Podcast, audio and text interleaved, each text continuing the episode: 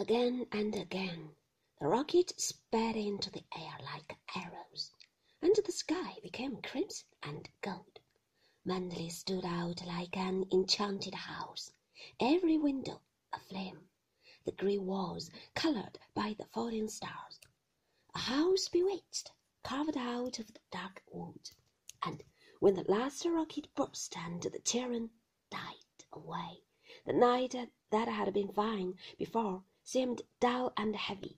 In contrast, the sky became a pall. The little groups on the lawns and in the drive broke up and scattered.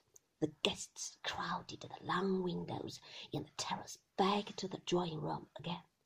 It was anticlimax. The aftermath had come. We stood about with blank faces.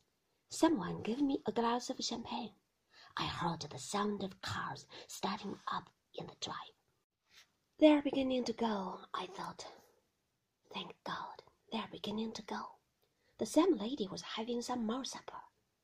It would take time yet to clear the hall.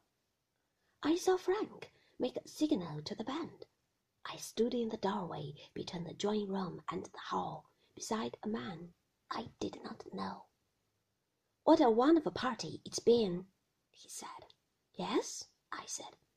I've enjoyed every minute of it, he said. I'm so glad, I said.